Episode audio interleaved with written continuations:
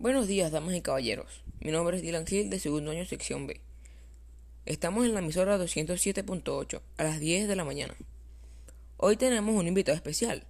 Es nada más y nada menos que nuestro libertador Simón Bolívar. Bueno, señor libertador, hoy le tenemos tres preguntas sencillas sobre lo que hemos escuchado de usted. Bueno, Dylan, muchas gracias por la invitación. Espero que lo pasemos muy bien. Empecemos. Si pudiera compartir más tiempo con algún familiar, ¿a quién escogería? Bueno, Dylan, dentro de tan grande familia, con mi prima Fanny, la cual es muy atractiva, perfecta para mí.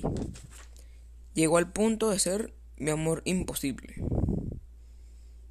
Ok, ok, está bien. ¿Cuáles fueron sus cartas más importantes? El manifiesto de, de Cartagena, 1812, en la cual se mostró por primera vez a un visionario que comprendió la importancia de la liberación de Venezuela para lograr la independencia. La Carta de Jamaica, en el año 1815, fue uno de los documentos en el que se fundó la independencia de las colonias españolas en Latinoamérica. Y por último, el discurso de Angostura, en el año 1819.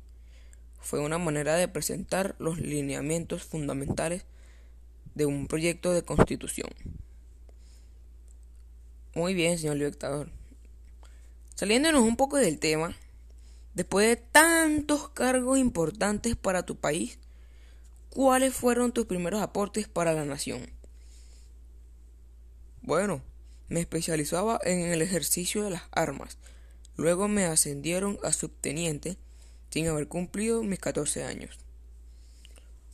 Ok, algo con que podamos reflexionar sobre tus cartas y escritos en los estudiantes. Bueno, la importancia que tienen mis escritos y cartas en la vida de los estudiantes es para que tomen conciencia en valorar y respetar a sus maestros y reconozcan el valor del amor y la amistad dejando su legado plasmado en dichas cartas.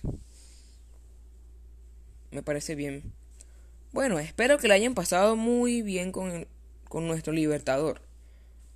Hasta pronto.